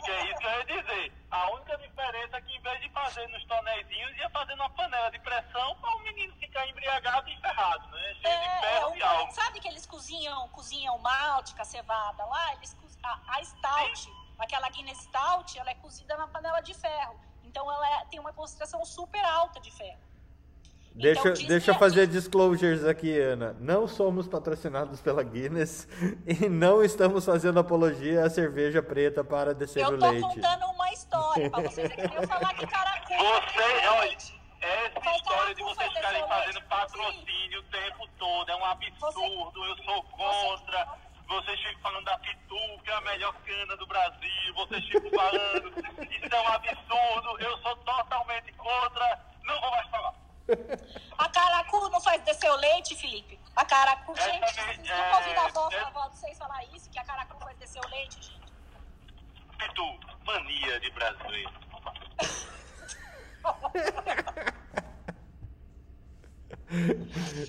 Muito bom.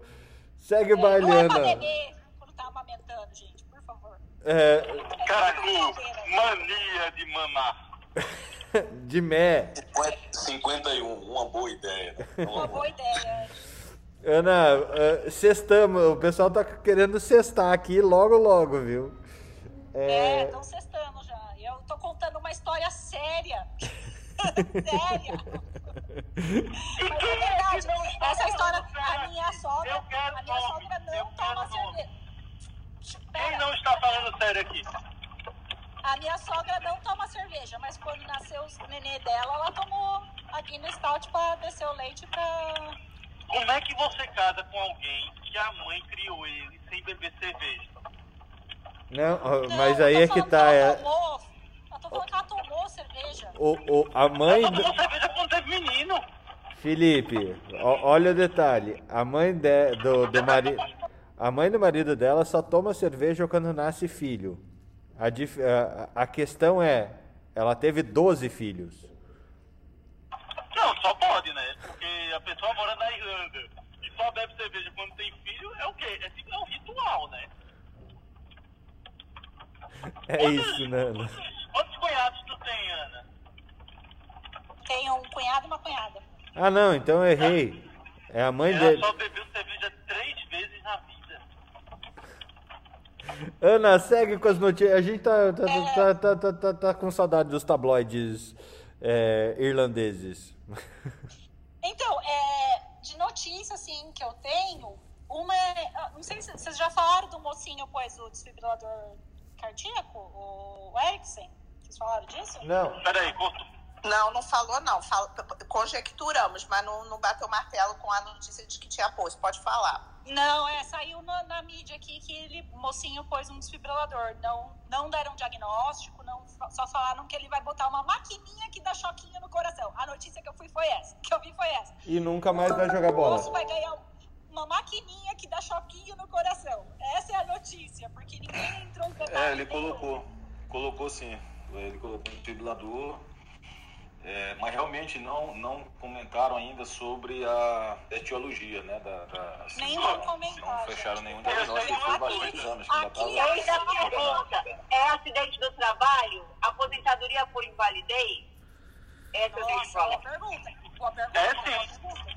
Mas foi na seleção. A sele... Mas Mas foi na seleção, Felipe. Na seleção ah, não chefe. é trabalho. Chefe, é o seguinte, você só vai jogar na seleção porque um médico autorizou. O médico do trabalho disse, autorizou ele a jogar futebol, o médico do clube. Chegou na seleção, o médico disse, ele pode ir pro campo. Eu só me lembro da história do Ronaldo Fenômeno. Ele convulsionou lá, aí chega o eu, eu tenho esse meme na minha mente, né? É Aí você Toledo. chega, né? Você chega pro médico, É um exato, você chega pro médico. Ele joga, doutor. O cara acabou de convulsionar, é a maior estrela do time, final do campeonato. Ele não jogou porque o médico disse que não era pra jogar. Meu amigo, Ronaldo morre em campo, naquela porrada que ele teve com o Bartês no segundo tempo, no final do primeiro tempo, o mundo tinha desmoronado em cima do Índio Toledo de um jeito que você não faz ideia. Se o Ronaldo, qualquer, olha, eu tenho certeza que se ele perguntou pro médico francês, o médico francês pode jogar, pode, convulsionou e vai jogar, ah, aí vai jogar, vai jogar, certeza. Aí já botava a camisa da França, a bandeira, comemorava o título já antes da partida começar. Aí você olhar pro médico da seleção brasileira, que o cara convulsionou, que você convive com ele, o cara dizer, vai, na hora que o Ronaldo bateu no Bartei, é só você olhar para a cara do banco de reserva do Brasil e a reação dos jogadores em campo. Só. Só faça isso e tire suas conclusões.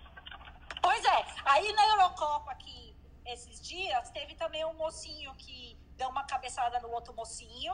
A, a- a Eurocopa eu acompanho desse jeito, tá? Eu só sei que é um mocinho que bateu a cabeça com outro mocinho. O mocinho desmaiou no campo, tá? E não tiraram ele do campo. O cara continuou jogando. O cara apagou. E assim, é nítido. Você Pois é, na, na, na, A filmagem- na- no futebol americano tem esses protocolos, né? Protocolo de Pois é, e eu te digo vocês sabem que na seleção de. Vocês sabem que tem um protocolo no- na Inglaterra, é só na Inglaterra, tá? Que na, da seleção de 66, eles têm um índice altíssimo de demência. A seleção de 66 foi, a- foi a última vez que a, que a Inglaterra foi campeã do mundo, tá? Eles têm um índice altíssimo. meia. Hã? Meia meia. Eles têm um índice altíssimo de demência e alguns deles já faleceram de demência. Aí, Felipe, desliga um pouco aí, que tá, eu não tô, não tô me escutando. Então, eles têm um índice absurdo de demência, vários, acho que cinco já faleceram e doaram o cérebro. E eles têm os mesmos tipos de lesão que o pessoal que joga futebol americano, que é aquele Ah, e- trauma Tem o filme até com Will Smith, né, que fala da descoberta dessas microlesões é, por trauma. Isso, isso aí esse é o pessoal lá na, que é também uma história interessantíssima lá na, na, na National uh, NFL, né? Que é a de futebol americano, que eles têm que, que essas lesões de trauma. Tem a história do Hernandes, que matou a, a própria família, ele tinha uma deme, é, ele depois se matou, fizeram necrópsia, ele tinha sinais de é, demência do boxeador, porque e, e ele matou a gente, ele matou a família dele e depois se matou, sabe? Então assim, é óbvio que tem consequências, né? E que a gente não tá prestando atenção. Tanto aqui na Irlanda, né? Porque aqui na Irlanda o fino é jogar rugby, né? É o fino da bossa. E, e aqui nem no Brasil, né? Quem que joga rugby no Brasil? É quem faz faculdade de medicina, de direito e de engenharia, né? É o pessoal que né, é elite, né? E mora em São Paulo. E mora em São Paulo, é. Tipo, Porque isso é coisa de paulistano. Não tem nada dessas coisas aqui no É, sul do país. São Nada José pra... Também tem time E estudou na Unifest. E estudou na Unifest. Aqui é forte o rugby. Aqui, aqui muito menos, viu, Fernando? Aqui, é, na O Unifesp, rugby aqui é nas ruas, meu amigo. Vo- Quando Você tem, sai- que, você tem que estudar na escola. Na escolinha. Não, na USP! Puta, Ó, puta, se puta. você acha Na USP! Se você acha que rugby é aí, pega um ônibus aqui às 6 horas da noite na Agamenon Magalhães que você vai ver o que é rugby. Então, deixa eu de contar a história. A UFINA aqui é jogar rugby, mas os pais dos colégios, eh, em colégio particular, eles estão tirando do rugby. Eles estão pondo no, no futebol gaélico e no hurling, que são os esportes gaélicos né, da- daqui da Irlanda. Porque é, esses, esses caras aí que matou, o cara lá que matou a família lá, o Hernandes, ele tinha 21 anos, ele começou a jogar com 8 anos. Então os caras acham também, então tem vários casos de, jogador de, que se matou, que cometeu um monte de crime por volta dos 20, 21 anos, porque começou a jogar com oito. Então, gente, isso é um perigo. Né? Tem que. Cara, tem vamos que... jogar tênis, sem esporte de contato físico. É, mas aí a bolinha vai na cabeça, a bolinha vai na cabeça do, do, do, do jaguncinho lá também, meu. É ah, não, mas aí tem, que ser muito jogar... ruim pra bolinha na cabeça. Oh, tem, tem que jogar um... rugby de capacete, tem que jogar é, coisa de capacete. É, é, tem, tem um, tem um relato do Steve Young. Steve Young foi quarterback do São Francisco 49 ele se aposentou devido a um trauma que ele levou. Mas como é que foi? Ele levou uma porrada que ele apagou durante sete dias. Ele não tem lembranças. Ele jogou a final do Super Bowl, foi campeão e não lembra. Tem muita história assim, gente. É horrível. Tem várias Cara, histórias assim. Tem muito trabalho. Ô, gente, mas eu levantei essa bola quando a gente conjecturou sobre o mocinho que botou o aparelhinho pro coração não parar. Falei que a medicina do trabalho relacionada aos atletas é terrível, assim, é uma coisa é, assustadora. A falta de assistência. E, inclusive, nós, assim, os grandes atletas e todas as histórias são bem tristes, assim, da trajetória. A jornada deles não é nada bonitinha. É só fazer um comentário sobre isso. Eu trabalhei em São Paulo numa clínica que fazia avaliação do Corinthians, né? Até da, da divisão de base do Corinthians. É, não tem possibilidade de um atleta desse nível. Então, só para, assim, é, morte súbita em, em pessoas abaixo de, de 35 anos, a principal suspeita é a cardiomiopatia hipertrófica, que é uma situação que, na maioria das vezes, é facilmente diagnosticada com dois exames simples, com um eletrocardiograma e com um eco e com ecocardiograma. É, então, assim, é impossível que, que esse é, atleta nesse nível não tenha feito esses exames antes de jogar uma, uma Eurocopa. Né? E, e, esses atletas, eles são, sim, avaliados na sua, na sua capacidade, faz, fazem testes, testes cardio, cardiopulmonar. É, o que pode ter acontecido, acho que foi até a Marilé que levantou essa bola, por exemplo, ele pode ter tido uma infecção por, por é, Covid e ter feito uma cicatriz cardíaca, que é um substrato arritmogênico, e isso você não consegue detectar facilmente, a não ser com exames um pouco mais complexos, como ressonância magnética, que não é feito de rotina. Então, é lógico que pode. Desde aquele caso do Serginho, que é o jogador do São Caetano, né, que faleceu, é, inclusive eu fiz a, a eu, essa clínica também fez a, a, a, avaliação do São Caetano após esse é, episódio, tal medo que, que, que gerou, inclusive, nos dirigentes dos clubes depois daquele caso. Aquele caso foi uma mudança de paradigma no Brasil em relação a, a, avaliação pré-participação. Né? Então, hoje, esses times profissionais, eles têm essa avaliação prévia. Eu mesmo lembro de, de ter tirado, é, até histórias um pouco tristes, assim, é criança que com 12 anos já era um arrimo de família, jogador do Corinthians, juven, é, infanto juvenil, né? Que eu lembro de ter feito pelo menos dois exames, um com um tumor cardíaco e outro com uma CIA com repercussão, que eles deixaram de jogar futebol.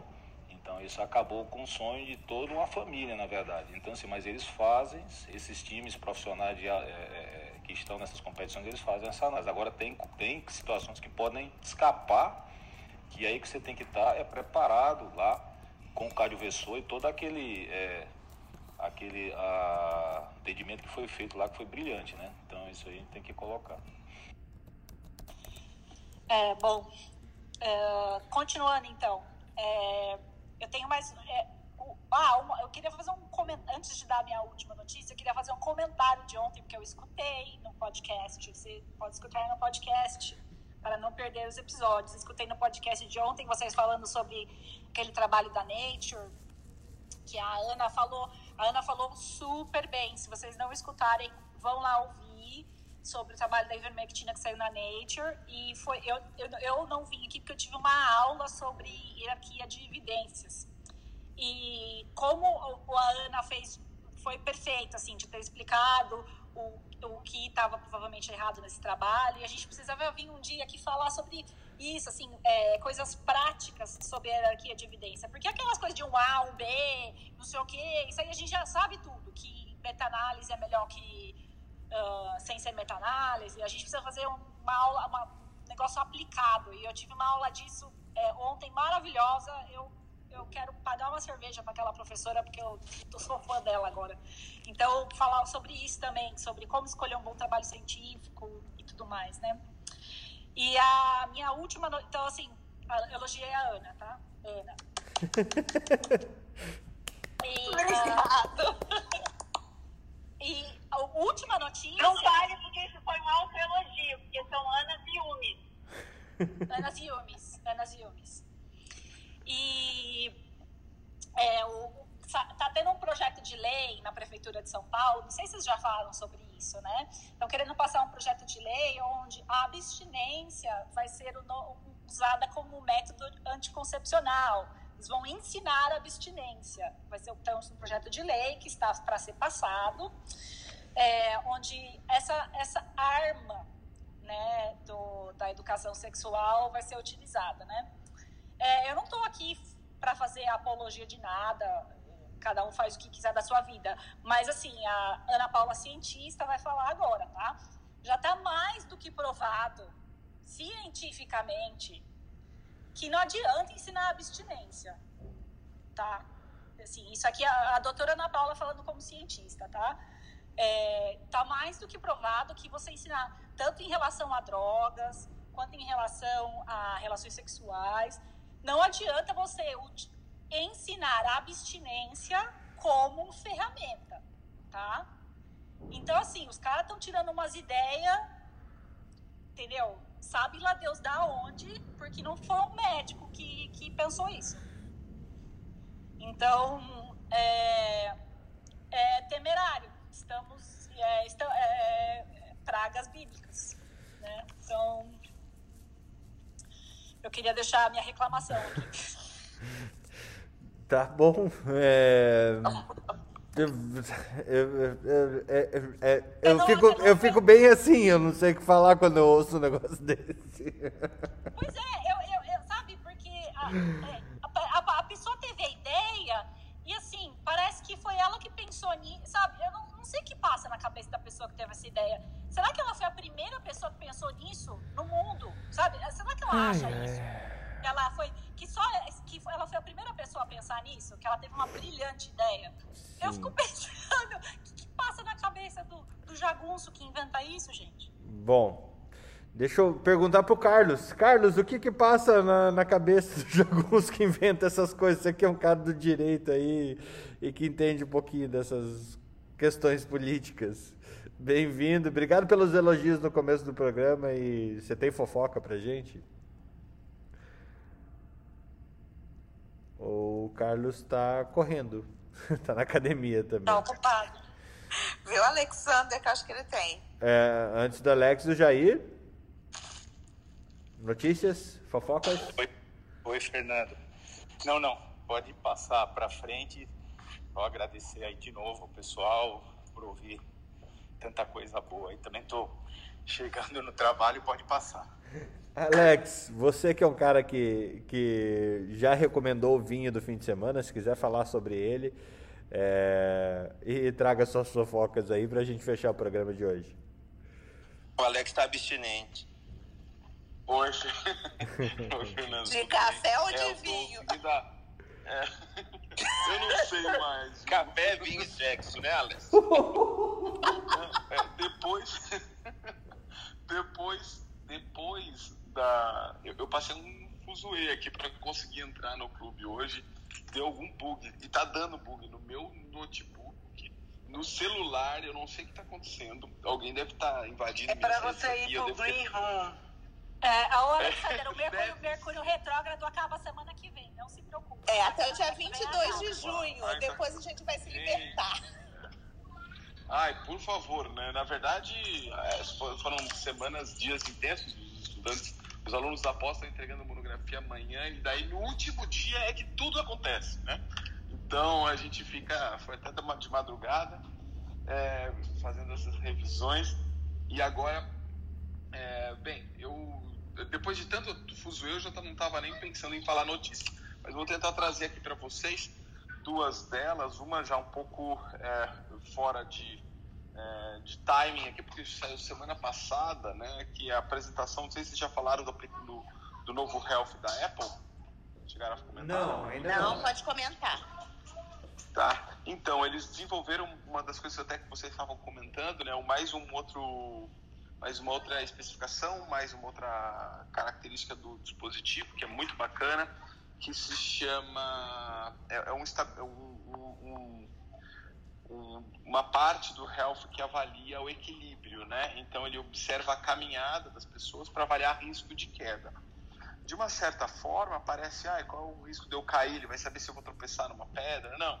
O objetivo dessa dessa característica desse dispositivo é inclusive ver se você tem uma caminhada segura, né?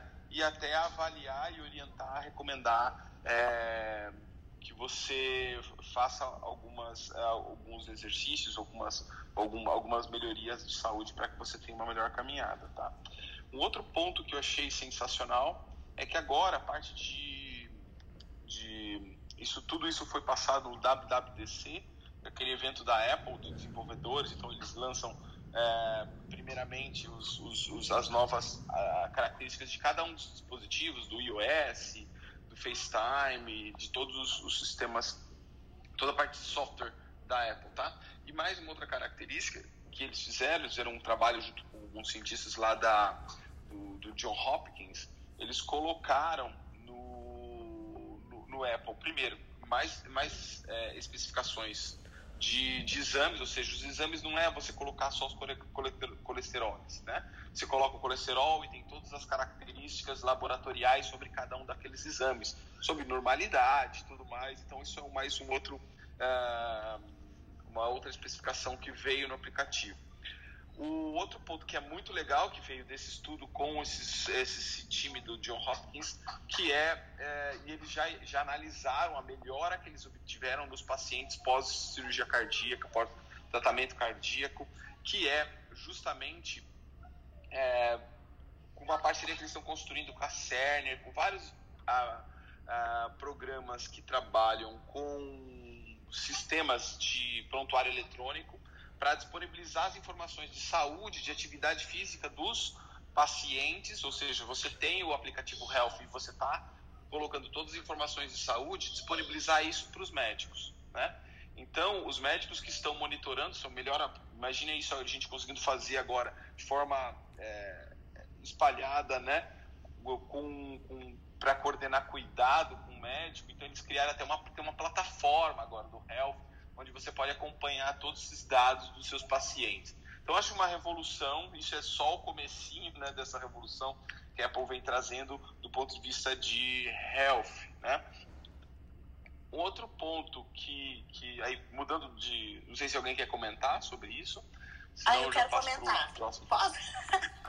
Pode, eu. Ana. Você não fala, Ana, antes de você... Eu vou deixar o Ana, Alexandre, antes da Ana, depois disponibiliza claro, isso aí claro. pra gente dar uma lidinha, tá? Que você fala claro, com tem... uma propriedade, entendendo tanto, e aí é melhor a gente dar uma lidinha com calma, até pra gente ter esse mesmo entendimento, assim, esse conhecimento, né? Eu, ah, o... Tá, é, o... tá, pode falar. Isso veio no Keynote, tá? A Apple lança o Keynote, foi do dia 7 de junho, tá?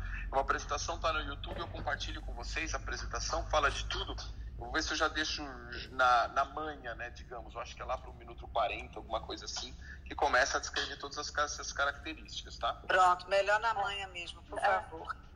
Ó, deixa eu contar para vocês. Esse do, eu uso muito, né, o Health no iHealth aqui do, do meu celular. É, quando eu fiz a cirurgia, eu fiz cirurgia no quadril, para quem não sabe.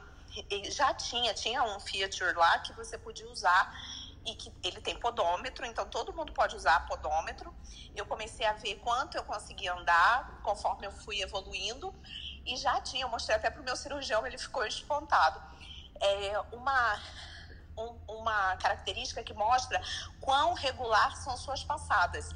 Então, se a sua passada é mais irregular do que um percentual que eles colocam lá, que eu acho que é de 20%, eles falam que você pode ter um problema no quadril e que você deveria procurar um médico. Então, mostra a regularidade dos seus passos e é, qual é o tamanho da sua passada, quanto você está andando por dia. Então, é super interessante. Eu usei como paciente, para mim foi super útil na minha recuperação. Muito legal. Muito legal. Sim, muito legal. Eu, eu deixei, já mandei para vocês, deixei na manha e deixei ainda para ajudar o Felipe com legenda em alemão, ok? muito bom.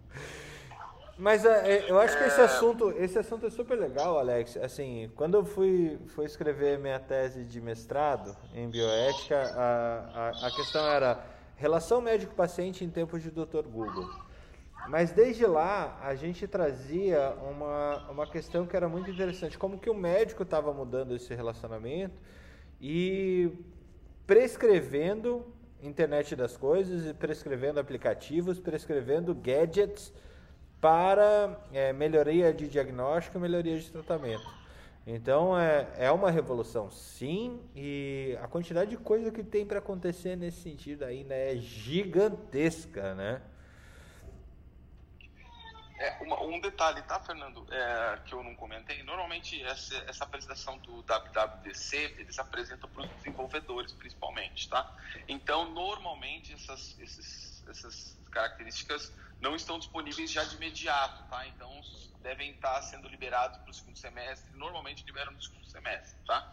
Mas vale a pena ver o Keynote, eu mandei para vocês aí já na manhã, como eu disse, para que vocês consigam visualizar, beleza? Muito legal, muito legal. Beleza. Alguma coisa a mais, Bem, gente? Tinha mais um ponto. Ô, tinha, solta. Tinha um ponto que achei interessante da, da parte disso. Daí é da parte de saúde ocupacional, né? Então, não sei se vocês sabem, a área de saúde ocupacional no Brasil ela é regida pelas normas regulamentadoras, né? E as normas regulamentadoras, elas têm, têm existem várias e quatro delas, a, a, a, acho que a, a 4, a 17 e mais outras duas, sofrer, é, elas eram já para serem publicadas, foram NRs bastante polêmicas, polêmicas porque querem tirar alguns direitos que então, são baseados cientificamente alguns deles, né? Como por exemplo o direito à pausa do trabalhador na NR17 é, e no momento de reforma de uma norma que está totalmente desatualizada, como a NR17, que é a norma de ergonomia, tá?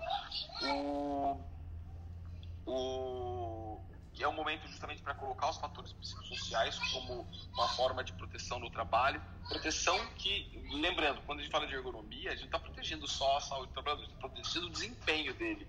E o desempenho é resultado, tá? O desempenho eficiente é, na verdade, entregar resultado para a empresa. Né? Quem faz atividade física sabe que a, quanto que a pausa é importante, né? A Ana não está aqui, a Ana, nossa Ana médica do esporte, mas eu preciso da pausa justamente para dar a recuperação para o músculo e também da pausa para ele estimular, para que ele amanhã seja melhor do que hoje. Né? E quando você tira em ergonomia tanto a pausa como algo não obrigatório, o que você está fazendo, na verdade, você está piorando o desempenho do trabalhador a médio prazo. É claro que a curto prazo talvez até seja positivo, mas a pausa, a gente já sabe, já está provado cientificamente que o trabalhador que trabalha seis horas intermitentes, onde eu tenho é, momentos em que eu tenho pausa, ele produz mais do que o trabalhador que trabalha oito horas corridas sem pausa. Né? Então, é, isso é não só do ponto de vista físico, mas do ponto de vista intelectual de carga cognitiva. Né? E aí, quando se fala que carga cognitiva, é muito pior, né? porque quando a gente fala de carga cognitiva, a ausência de pausa, a ausência de momento é, de descanso cognitivo é, faz com que você tenha problemas de fiabilidade dos sistemas, ou seja, eu posso causar um acidente, um, um prejuízo gigantesco numa refinaria, num controlador de voo, um acidente como aquele que aconteceu da Gol, onde o operador não vai conseguir controlar mais do que, sei lá, oito voos, por exemplo, né?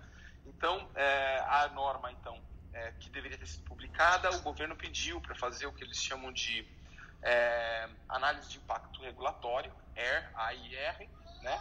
Foi bem interessante o estudo e que provou que não só a norma, mas as outras características não normativas, como o manual de aplicação da NR17, precisava ser revisto, né? Então foi bem interessante. Eu creio que eles vão voltar e eu acho que até é até bom não ter publicado como estava, porque precisava de muitos ajustes não considerava a evolução, é, o envelhecimento, não considerava as características de limitação de PCDs, e é ruim isso, não tem uma norma que, que especifique sobre essas características. Bem, é, eu acho que era o comentário que eu tinha aí para finalizar. Perfeito, Alex. Gente, Faltou o vinho, Alex. O vinho e já des... e fecha o programa pra gente, Alex. Já que o, que o, o, o Thiago Rodrigo vai contra você, eu, eu favoreço ah, é? sua, os seus hobbies. Tá bom. Ok, não, eu, olha, eu, eu vou, vou ser assim, bem humilde, modesto. Eu acho que o vinho que eu escolheria agora foi o que eu comprei esse final de semana, porque ele é um, um vinho que tem um custo-benefício excelente, gente. Ou seja, o custo dele e a qualidade, e eu sempre compro ele, chama-se Pérez Cruz Reserva, tá? Ele, eu, aqui no supermercado eu pago 69 reais, tá? E é um vinho muito gostoso, e ele é um, é um, é um cabernet bastante equilibrado, é, e pra, pela faixa de preço, você raramente encontra vinhos assim com essa qualidade. Eu compro ele, eu já comprei ele mais de uma vez, né? já, já, eu acho que a quinta vez que eu compro esse vinho, justamente para usar, tomar no dia a dia, para não, não gastar demais, né? Senão a gente vai ficar recomendando aqui vinhos aqui que às vezes estão é, uma faixa de preço que a gente não consegue é, pagar assim para tomar no dia a dia. Eu acho que a dica seria esse aí, viu?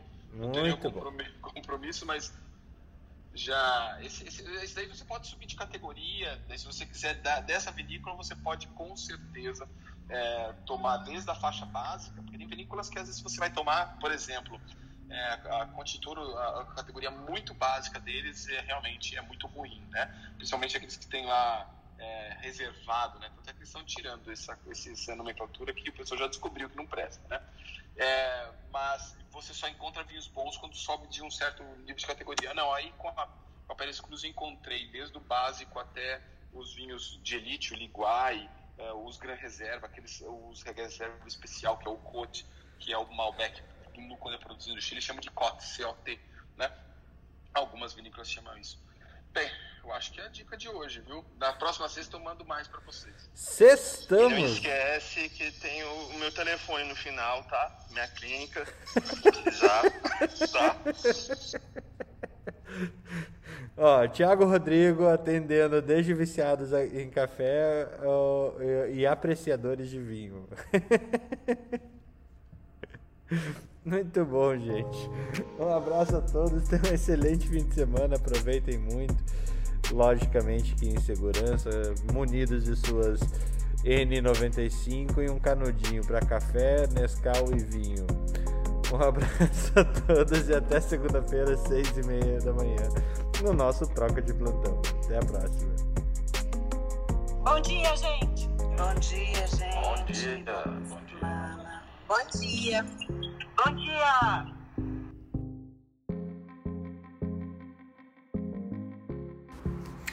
Academia Médica. Bem-vindo à revolução do conhecimento em saúde.